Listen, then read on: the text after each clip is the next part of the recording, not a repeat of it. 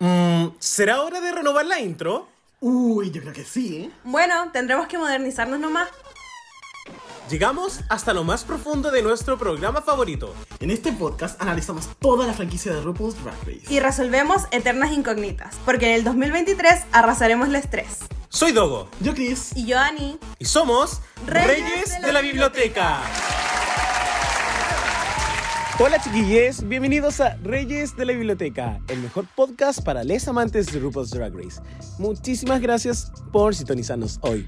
Y recuerden que si este reality show es su programa favorito, este podcast les encantará. Aquí su rey, el Dogo.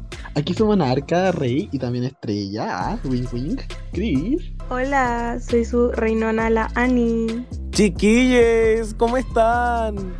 Estoy súper bien, Dogo. Muchas gracias por preguntar. Yo también estoy bien, muchas gracias. Aunque debo decir que algo confundido, porque no cacho para qué nos llamaron si ya subimos capítulo, tuvimos Coffee Break, postre once alemán, el buffet completo, y tampoco veo como el Raúl dando vueltas por acá como para grabar algo de algún show. Entonces, no sé, mira, yo no cacho muy bien cómo funciona el contrato de Lani, pero a mí no me incluía en las horas extras, así que me imagino y espero que tiene que haber pasado algo muy importante si estamos aquí. Obvio que sí, Chris, porque hoy nos encontramos en un capítulo súper especial. Hoy tenemos el honor de conversar un poquito con una superestrella drag, finalista de la segunda temporada de Drag Race España temporada 2 y como ella misma lo ha mencionado, es la personificación de lo oscuro, marrano, gracioso y fulano. Resumamos con una calurosa bienvenida a Estrella Extravaganza. ¡Uh! ¡Oli! ¿Qué tal? ¡Ay, qué ilusión! Muchas gracias. ¡Oli! Hola, amores, ¿qué tal? Muy bien acá.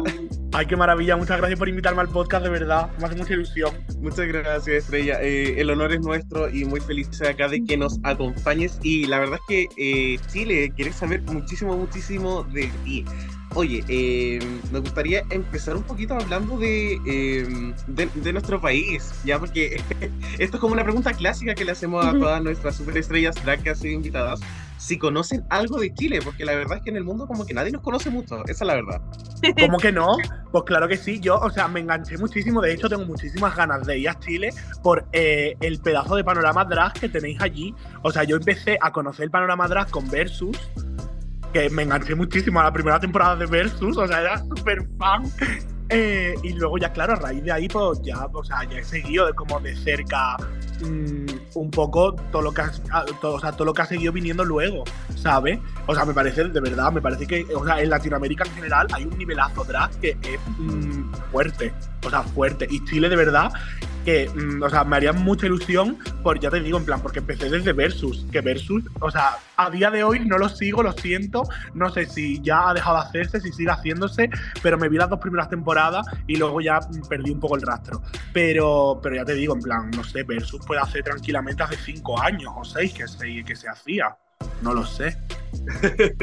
sí, de hecho, eh, Versus tiene hasta una cuarta temporada hoy en día. Uh, tengo entendido. Mierda, mierda, mierda. Hay mucho, hay mucho para ponerse ahí al, al día, estrella. Total, Oye, total. querida, bueno, eh, eh, dentro de eh, tu participación en el programa, nos llamaron la atención muchas cosas, y no obviamente todo tu talento y todo tu carisma, y nos gustaría empezar con un momento que recordamos mucho, que es durante tu entrevista en, en la final, eh, porque recordamos mucho que le comentaste a Supreme que tu primera gran incursión al drag fue escapando de un hombre que quería liarse contigo, eh, ya que te pusiste a hablar con unas drag que te encontraste en la calle para que no te molestaran más, y fueron estas mismas drags quienes te maquillaron por primera vez.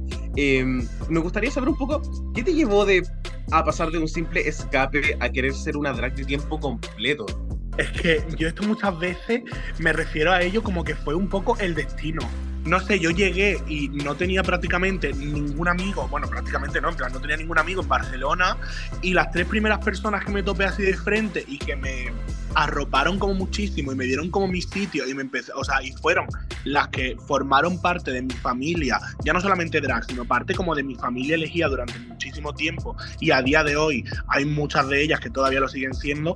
Eh, no sé, o sea, como que me arroparon, me cogieron, yo estaba sola y me dieron sitio, me sentí como súper tal, y entonces, claro, yo en mi vida me había imaginado, o sea, nunca cuando yo me fui de Jerez, nunca me había imaginado que podría yo draguearme, o sea, es que no pasó ni por mi cabeza esa, esa, ese, no sé, esa acción. Eh, pero luego, a medida de que. por- Porque, claro, porque yo cuando. O sea, yo en Jerez tenía como muchísimos prejuicios y yo pensaba que las drag eran como personas como súper en el margen, súper raras, súper en plan, esta gente es como. ¿Sabes? Yo venía con muchos prejuicios y pensaba que era como.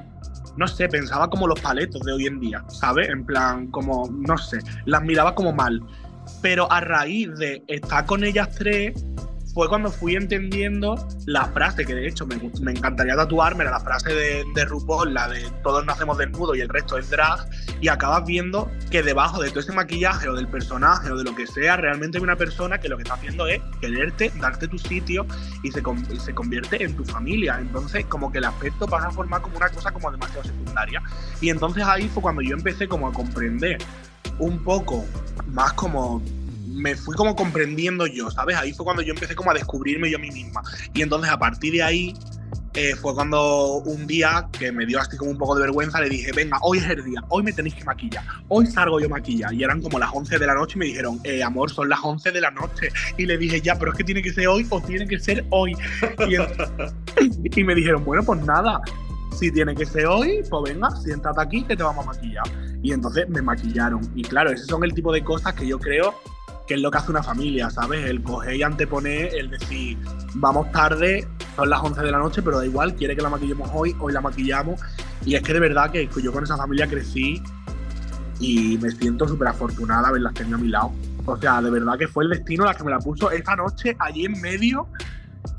No sé, es que fue, fue de verdad, fue fuerte, lo sentí como, no sé, de verdad, o sea, que muchas gracias al destino o a las estrellas o a quien sea, pero de verdad que lo sentí como, como un golpe del destino. Qué hermoso. Muchas gracias por compartir eso también, como ahondar en esa historia que cuando la escuchamos en el programa fue tan, tan divertida. Ay, muchas gracias. Sí, a ver, o sea, es divertida, pero, pero más allá, o sea, sí que es verdad que tiene un trasfondo muy bonito. Sí, de todas maneras, bueno, ahora eh, queremos saber porque nosotros sabemos que no eres ajena al mundo de la música. Entonces, queremos saber cómo fue que Gorda y Divina, esta canción que fue preparada básicamente para el talent show de la temporada, te llevó, te inspiró a crear ya un álbum completo que está en Spotify, que en la Drag Con vendías, porque yo te conocí ahí. Aquí lo fuerte, o sea, realmente no fue así. O sea, la realidad fue que yo adecué la canción de Gorda y Divina para el programa, porque yo Gorda y Divina la llevo cantando como desde hace tres años. Que yo la, la creé tal y la creé, o sea, y la cantaba en mis shows. Y entonces cuando, cuando ya me dijeron que estaba dentro de Drag Race, dije, ostras, tengo cuatro o cinco canciones que son las que canto en mi show eh, y que me gustaría darle, o sea, aprovechar la plataforma para darles vida y que ahora las conozca más gente. Y entonces yo le propuse al programa La Gorda Divina mi talent show, pero claro, como la base no es mía, la base es de, de Rose, de Katy Perry, eh, me- podemos poner una canción que no es originalmente tuya, porque la base no es tuya y entonces no- por, por tema de derecho nos pueden denunciar y tal. Y entonces me dijeron, ¿tú te ves capaz de en, do- en las dos semanas que quedan hacer una base completamente nueva y adaptar la letra a otra cosa tal y no sé qué? Y dije, pues total, si ya con la de trabajo que tengo encima, un poquito más, tampoco importa. Y dije, pues claro, sí. Y entonces hablé con un amigo en plan, mira, Alex, eh, necesito la base. Eh, no sé si tú en plan tal, si me ayudas, tal, no sé qué. Me dijo, sí, Cari, yo te echo una mano. Y estuvimos ahí, la creamos la base. Me dijo, ¿qué te parece la base? Y dije, eh, Cari, me parece una fantasía. Y entonces se la propuse al programa y me dijeron, vale, así sí que la podemos meter. Y dije, vale, pues.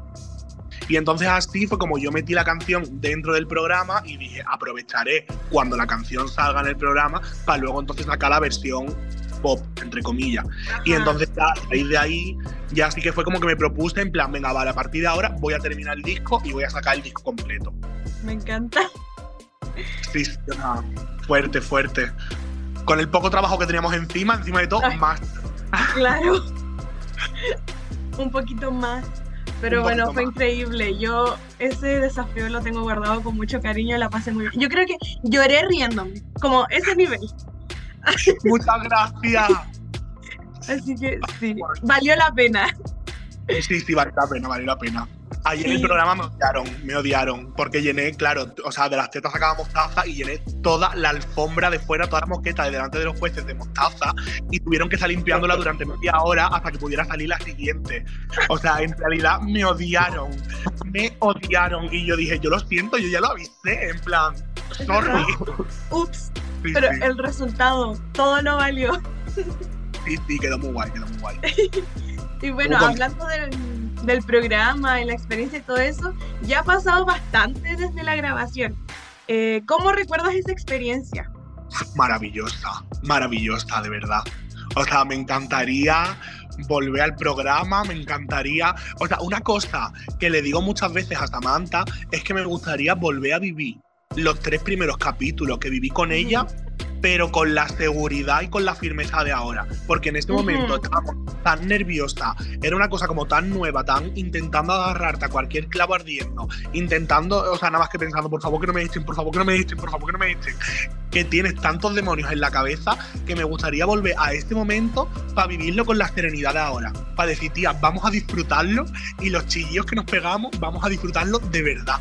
Porque es que yo intento recordar estos, esos primeros días con Samantha y en mi cabeza quedan solamente pinceladas del el total que fue. Sí, con la presión debe ser muy diferente. Sí. Y bueno, ahora que ya fuiste finalista, es muy distinto. No, pero, o sea, aunque no hubiese sido finalista, ¿sabes? Pero sí que ahora volvería como, ya vuelves como más sosegada, porque ya Sí. Conoces el formato, ya, ¿sabes? Volvería de una manera distinta. Y yo considero que allí empecé a relajarme como a partir del quinto, sexto capítulo, dije, venga, ya, ya, ya, respira, pásatelo bien. O sea, que antes también me lo estaba pasando bien, ¿sabes? Pero a partir de ahí ya fue como el doble, ¿sabes? Fue como, ya, que te dé igual todo. En plan, a partir de ahora ya si te echan, que te echen. Ya has llegado como a la mitad del concurso, ya me da igual. Sí, yo te recuerdo como con- de disfrutarlo. Yo con mi hermana siempre nombramos que como que tenías mucho corazón. Y eso Ay. se transmite mucho en la pantalla. Muchas gracias. De nada. Y la verdad que fue muy bonito. O sea, me lo pasé muy bien, fue súper bonito vivirlo. Y de verdad que, o sea, yo es que me encantaría o volver a vivirlo ahora como entrando en un All Stars o en un Versus the World que se da o en algo así. Pero me encantaría, me encantaría. O sea, es que me lo pasé muy bien. De las mejores experiencias de mi vida, de verdad. Oh, Fue precioso. Nos encanta demasiado escuchar eso. Y bueno, tal como comentó Nani, tenías mucho corazón y una de las cosas incluso que mencionaste durante tu entrevista del Meet the Queens cuando estabas ahí con Venus y Éxtasis, maravillosa, eh, fue de que destacabas mucho lo que era el humor en tu drag. Y ahí nos importaba o nos interesaba saber como si entregar sonrisas fue algo que siempre fue el objetivo al momento de que ya empezaste a incursionar dentro del drag. Yo creo que fue, sí, más o menos desde el principio. O sea, al principio sí que hubo como, yo considero, o sea, realmente llevo como mm, montándome y saliendo a la calle desde hace siete años, pero yo considero que Estrella nace realmente hace cinco, porque durante los dos primeros años simplemente la, la familia drag esta que tenía, eh, Carmen, Carmen era la que me maquillaba, me dejaba las pelucas, me dejaba la ropa, me dejaba los tacones, me lo dejaba todo. Incluso me maquillaba ella y todo. Entonces yo ahí como que todavía no, o sea, simplemente salía de fiesta por salir de fiesta, pasármelo bien chao. Pero no intenté como dotar a Estrella de en plan, ¿qué es lo que busco yo con esto? ¿Qué es lo que hay detrás de todo esto? ¿Qué es lo que intento conseguir a dónde intento llegar?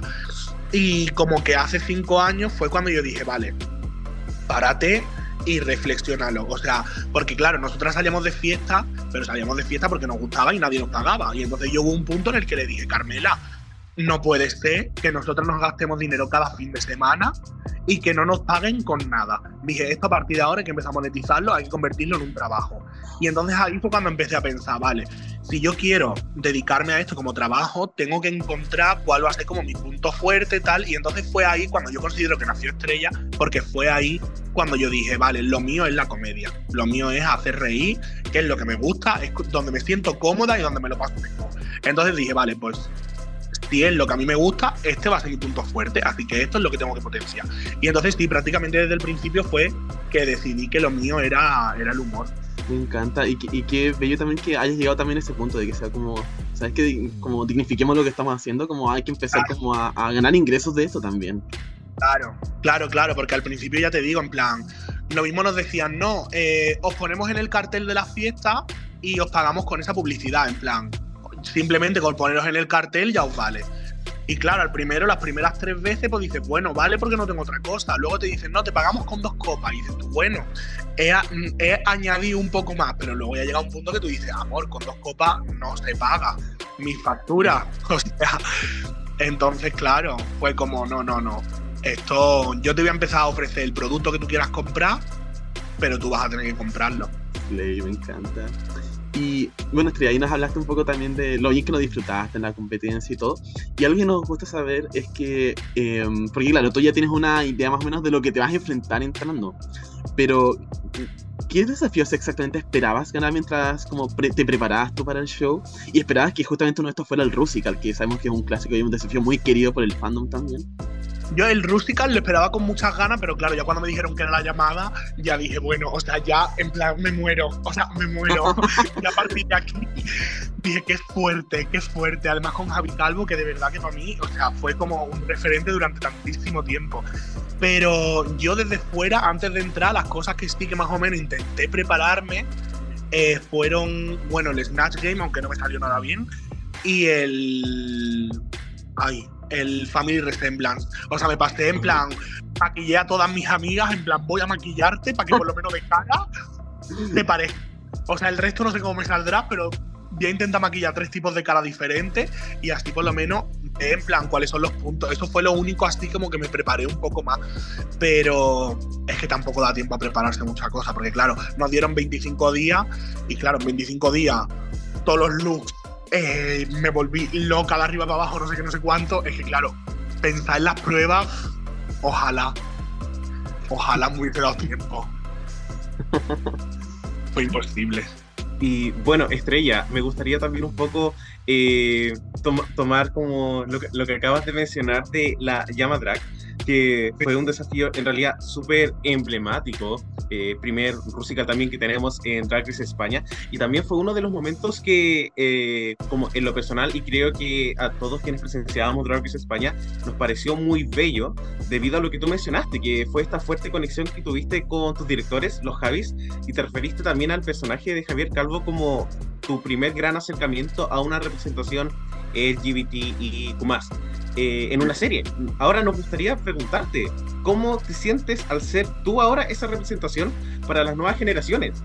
A mí me da, o sea, es una cosa que estoy como empezando a asimilarla, pero me da como un poco de cosa el hecho de que se me atribuya a mí una palabra tan grande. O sea, a mí pensar que yo puedo ser un referente es una cosa que me, no sé, como que me asusta un poco, ¿sabes? Porque no sé, en el fondo pensar que eres, o sea, una persona, yo que he tenido referentes a lo largo de mi vida, en plan, como Lady Gaga, como Javi Calvo, como, no sé, como diferentes, o diferentes figuras que han sido un referente, siempre me ha dado como miedo el momento en el que ese referente que tú tienes puesto en un pedestal pueda caerse del pedestal y pueda decepcionarte. Entonces me da mucho miedo pensar que alguien pueda verme a mí como referente, como para que yo también, o sea, yo no me considero ni que sea perfecto, ni mucho menos. En plan, yo sigo teniendo errores y soy una persona que me equivoco muchísimo. Entonces pensar que alguien me pueda tomar como referente y pensar que en algún momento me puedo caer de ese pedestal y, y decepcionarlo es una cosa que me preocupa mucho.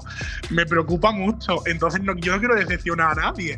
Entonces, no sé, es como que poco a poco que, vale, lo voy asumiendo en plan.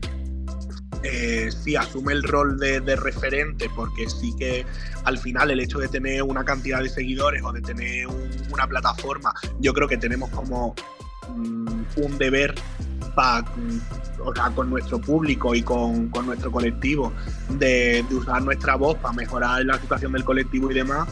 Eh, realmente creo que es un deber. Pero claro, pero es una cosa que me asusta, me asusta, en plan, por favor, pero que yo soy, yo que sé, en plan, que soy una persona random, que soy una cutre, que soy, o sea, como, ¿sabes? Pensar así como tan en alto me da como un poco de miedo, me asusta. pero la verdad es que lo que has hecho desde que te pudimos ver en pantalla hasta ahora ha sido impecable y es cierto, eh, entendemos esto de los role models como como casi eh, como un privilegio, pero creo que eso también se ha construido de forma muy, muy eh, honesta en base a lo que mostraste en el programa y eso también ha sido consistente con lo que sabemos en ti, de ti después del programa y eso creo que es... No, no creo que hayas cagado nada, en verdad. Ya de momento no, pero me da mucho miedo, en plan mierda. me da mucho miedo decepcionar a alguien, no sé. Bueno, muchas gracias. De verdad, yo estoy de acuerdo con todo. Hasta ahora todo bien. y eso ha sido algo muy orgánico. No ha sido como que un día llegaste y ahora soy como Ya. la reina del mundo. Como que solo fue pasando. Entonces eso igual es muy bonito de ver. Sabemos que con estar en Drag Race eh, viene como una plataforma mucho más grande y quizás hasta una, un cambio de visión como del drag o de tu drag en específico. Así que con, por eso queremos saber cómo crees tú que ha cambiado o has querido cambiar tu drag luego de aparecer en televisión.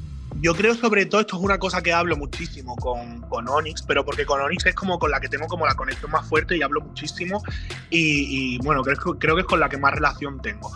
Y creo que lo que sí que ha cambiado el programa desde que he salido en mi drag ha sido que mm, yo tampoco, o sea, sí que por ejemplo tenía claro que mi figura era bastante como de humor y tal, pero sí que a nivel look, a nivel conceptual, mi drag, a lo mejor yo no tenía como tan claro cuál era mi estética. Y sí que eh, a base de, de haber salido del concurso, de darme cuenta cuando me proponían looks, hacia dónde tiro, hacia dónde no tiro, eh, como que me han obligado de cierta forma a darme cuenta de cuál es mi estética, ¿sabes? Y yo creo que con esto también me ha ayudado mucho Onyx eh, en darme cuenta, ¿sabes? De decir, vale, cuál es tu estética, cuál es tu look, hacia dónde, o sea, el personaje de estrella tienes creado en plan todo lo que es como su carácter, su humor, tal y no sé qué, pero a nivel de look, en plan, ¿qué es lo tuyo? ¿Dónde, dónde, ¿Cuál es el registro donde te mueves? Entonces yo creo que el programa eh, me ha hecho como cambiar hacia esa dirección. O sea, a darme cuenta cuál es como la estética que más me gusta, en la que me siento como más cómoda y hacia dónde quiero evolucionar la estética de mi drag como estrella. Tiene sentido, la verdad, como que se, se ve. Bueno, Drag Race es un programa que siempre se ha ca- caracterizado por mostrar las historias de sus participantes, momentos específicos, cosas buenas, cosas malas y todo eso. Eh, ¿De qué te hubiese gustado hablar que no se vio en el programa? Ya sea porque no pasó como los cortes de la edición o porque no tuviste la oportunidad de hablarlo o ahora estás como hablándolo.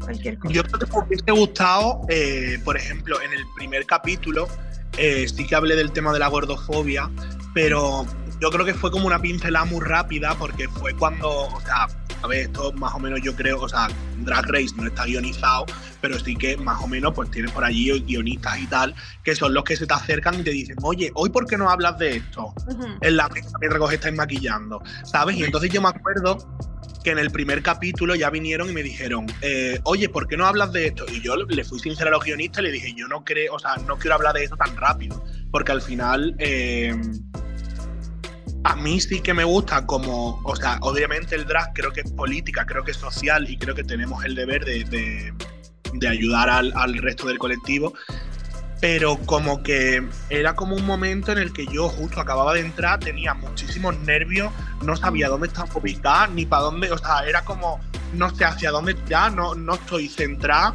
y era como, no, no me apetece hablar de esto así como tan pronto, porque si me voy en el primer capítulo, eh, lo que quiero que la gente tenga claro es como que soy divertida. Y ya entonces, no sé, como que me hicieron hablar de aquello en el primer capítulo y yo no estaba muy cómoda, entonces tampoco quería como, o sea, como que tampoco profundicé demasiado, tampoco quise hablar como mucho. Y sí que es una cosa que si me lo hubiesen propuesto hablar en el quinto o en el sexto capítulo, probablemente eh, me hubiese extendido muchísimo más, hubiese dado un punto de vista mucho más general, mucho más amplio y creo que hubiese ayudado mucho más a la gente de fuera. Sí, sí, e- es verdad, como hablar temas que un- uno vive, como yo también lo he vivido. Debe ser muy complicado el primer capítulo cuando uno es como, ¿dónde Sí. estoy? Y Claro, puede ser como- hasta denso. Claro, exacto. Entonces, sí. Pero de todas formas es importante lo que hiciste. Yo fue increíble ver algo así en la tele, porque tampoco se habla, ni siquiera en las ediciones de Estados Unidos, no pasa. A lo No más pasa. más tiene que ganar una gorda, fin.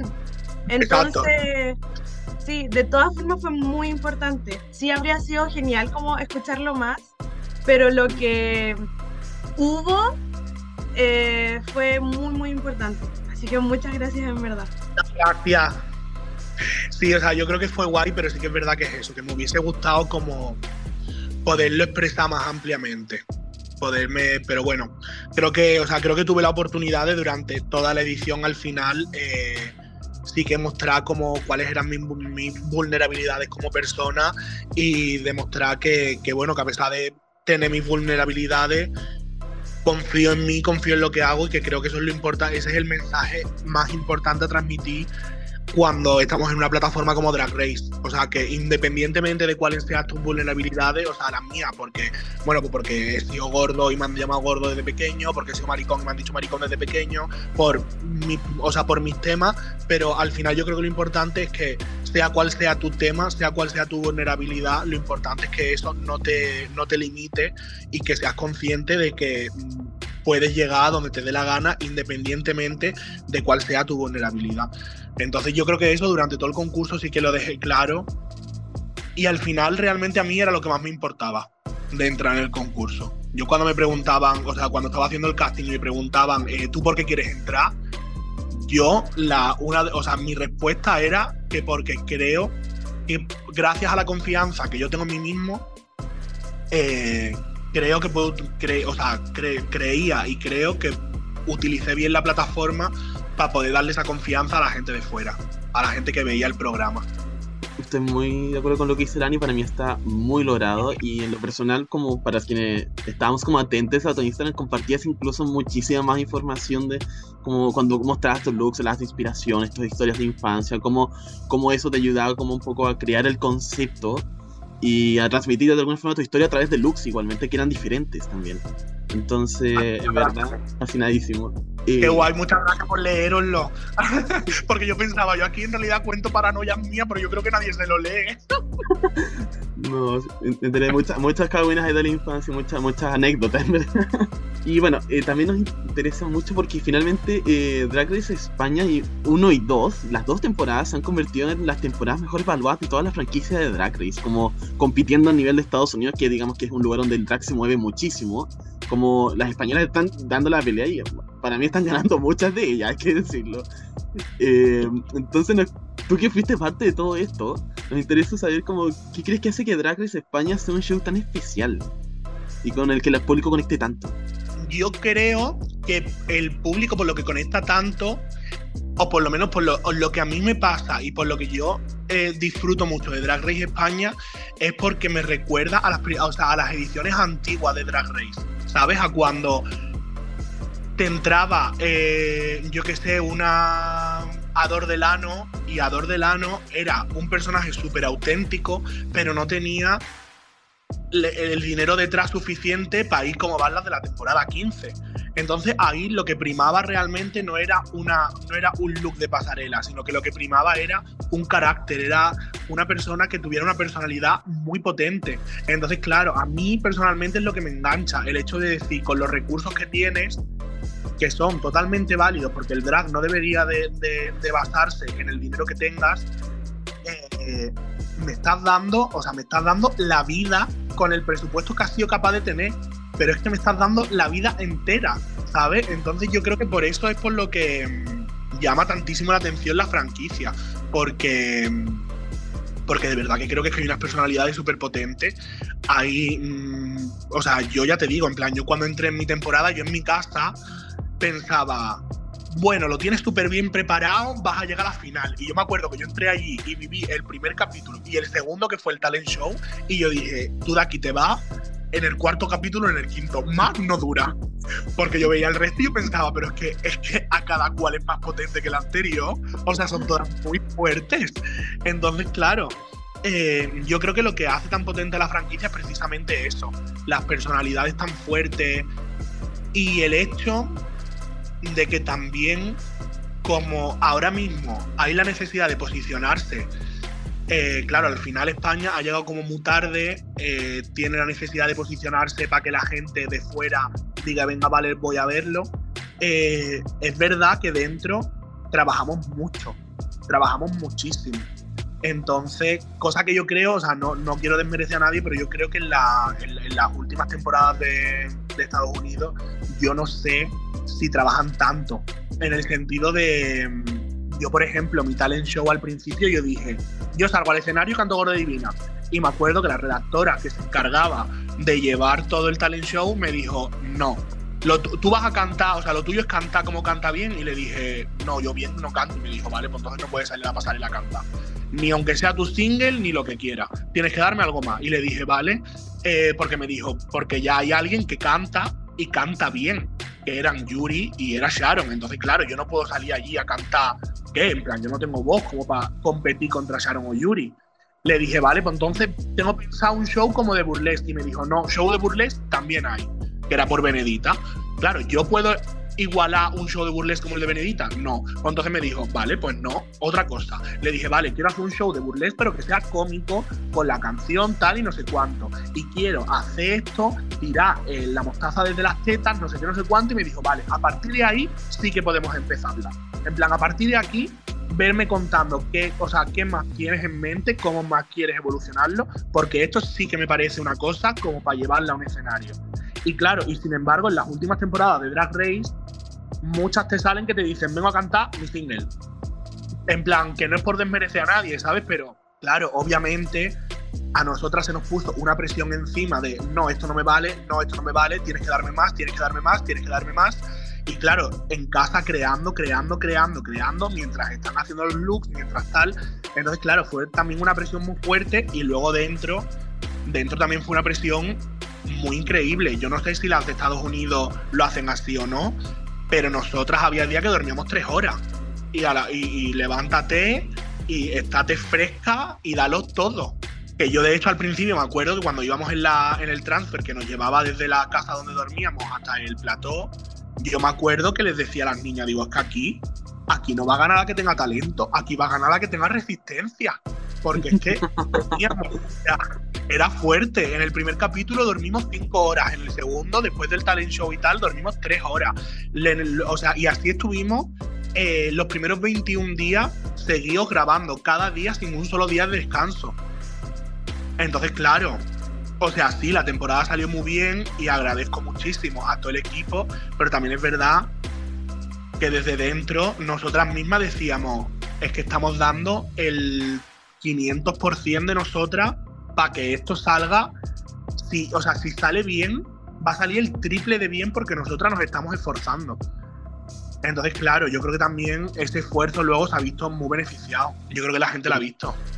Sí, no, y soy muy fan de esta respuesta porque, claro, mencionaste Talent Show, que es el capítulo mejor valorado como la temporada de la franquicia en, en la vida, así como puntuación perfecta. Entonces, me hace mucho sentido lo que dices, como realmente les exigieron.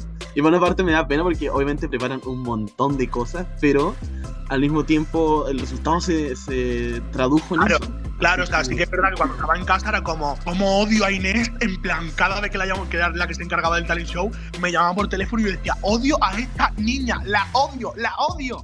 Pero claro, luego te ves en, pantalla, te ves el resultado del talent show y tú dices, ostras, es que en su momento la odiaba, pero porque me exigió. O sea, que los mínimos fueran mis máximos. Entonces, claro, eso se lo exigió a todas. Y claro, eso repercutió en que el talent show fuera una joya.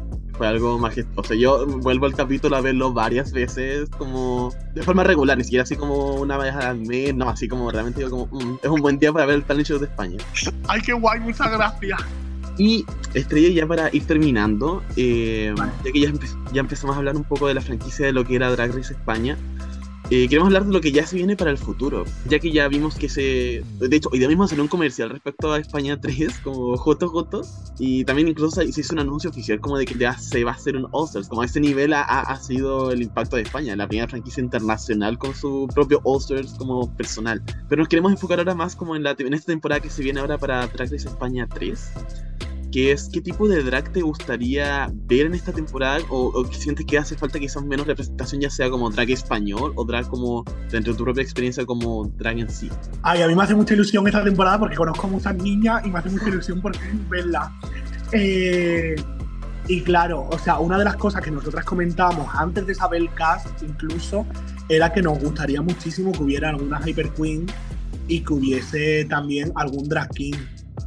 Drag King no hay, Hyper Queen no lo sé, pero.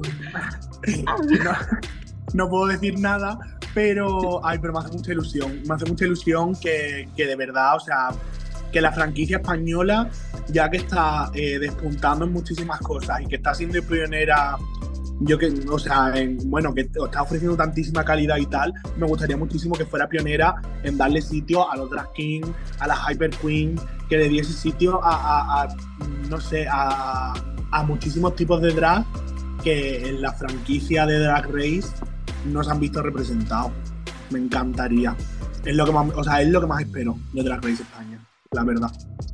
Y, y lo veo algo que definitivamente es más que posible. España, como decía, ha roto muchas barreras también, como en, en muchos sentidos, no solamente en el drag, como las drags que presentan, sino como hasta, por ejemplo, el Pit Crew, como presentando el año pasado como al, al primer hombre trans que era parte del Pit Crew, Sí. yo lo encontré fenomenal. Sí, totalmente. Totalmente. Entonces creo que. Ostras, creo que seguir haciendo esto me parece súper importante, súper interesante. Y, y- y, o sea, lo más, es que me parece lo más, la verdad, es que ojalá, ojalá sigamos así y sigamos metiendo, eh, yo que sé, que de repente también en el Pit Crew nos metan algunas chicas, en plan, ¿por qué no? O sea, ¿qué, qué pasa? Mm, ¿Solamente pueden ser tíos? Es que yo qué sé, es que de todo. O sea, de verdad, me gustaría que siguiéramos rompiendo barreras. Claro, claro, porque obvio, el Pit Crew parte un poco como esta parodia respecto a como la feminidad también el tema de las mujeres cuando salen con los cartelitos, pero ya creo que ya llegamos a un punto en que esa barrera como que ya, ya esa parodia ya se realizó, entonces como hay que pensar bien en la audiencia que tenemos, porque ahora se está enfocando mucho como en personas que le gustan los hombres, nuevamente como centrándolo en hombres, y es como basta. Exacto. Claro, y es como, amor, no, eh, seguimos evolucionando. Entonces, claro, yo creo que el Pit Crew también lo ponían un poco como en plan, bueno, son drags, son tíos a las que le gustan los tíos y entonces le ponemos a tíos porque es lo que les gusta. Y es como, bueno, amor, pues yo qué sé, seguramente entrará gente a la que no le gusten los tíos, gente a la que sea bisexual, que sea, eh, de verdad, vamos a empezar también a cambiar en plan este rol de, no, o sea, que siga evolucionando en todos los aspectos. Eso es lo que espero de Drag Race España, la verdad. Y, y estoy de acuerdo, Estrella. Siento que eh, si hay una franquicia que va a seguir rompiendo barreras, eh, estoy por seguro que va a seguir siendo Drag España. No, no tengo, no tengo sí. dudas. Espero que sí. Y bueno, Estrella, eh, muchísimas gracias por tus bellas palabras. Eh, realmente eres, y creo que estamos de acuerdo, que eres la personificación del carisma. Y, Ay, muchas gracias. y estamos fascinados con todo lo que eh, mostraste en el programa y también felices de saber que has usado eh, tu plataforma para mostrarle al mundo eh, todos, tus talentos, todos tus talentos y, y quién eres efectivamente. Si al fin y al cabo entendemos que Drag es una competencia, pero el, todo lo que viene después, entre comillas, es la recompensa. Y no podemos esperar a saber más de ti y te agradecemos profundamente que hoy nos hayas contado eh, un poquito más. Así que muchas, muchas Muchas gracias. gracias. Que va, muchas gracias a vosotros por invitarme, de verdad. Muchas gracias, amores. y nos encantaría poder verte en Chile en algún momento. Sería Eh, Sí. Ojalá, de verdad. Por favor, lo deseo. O sea, lo deseo. De hecho, siempre lo digo, siempre lo digo, que lo que me da miedo de ir para allá es que luego no quiera volverme. Te lo juro. O sea, te lo juro. Porque es que, o sea, llevo fantaseando con visitar eh, Colombia, México, Chile, Argentina, desde pequeño. O sea, desde pequeños que de verdad que a mí me preguntan, ¿cuál es tu sueño? Y yo, y a Colombia. Entonces, me da miedo el ir por decir, a tomar por culo, yo no me muevo. me quedo aquí. De verdad que sí, lo pienso, ¿eh? De verdad. Bueno, Te vamos a estar esperando. Sí, cuando Ay. eso suceda, vamos a esperarte con los brazos abiertos, de verdad. Ay, muchas gracias. Muchas gracias, de verdad. Y con eso, queridas mías, eh, Ani, Cris y por supuesto Estrella, hemos llegado al final de nuestra entrevista real. Eh, muchísimas gracias, queridos. Gracias, Puebla, por escucharnos nuevamente y nos estaremos viendo en un próximo capítulo. Besitos. Chao. Chao. Chao. Adiós.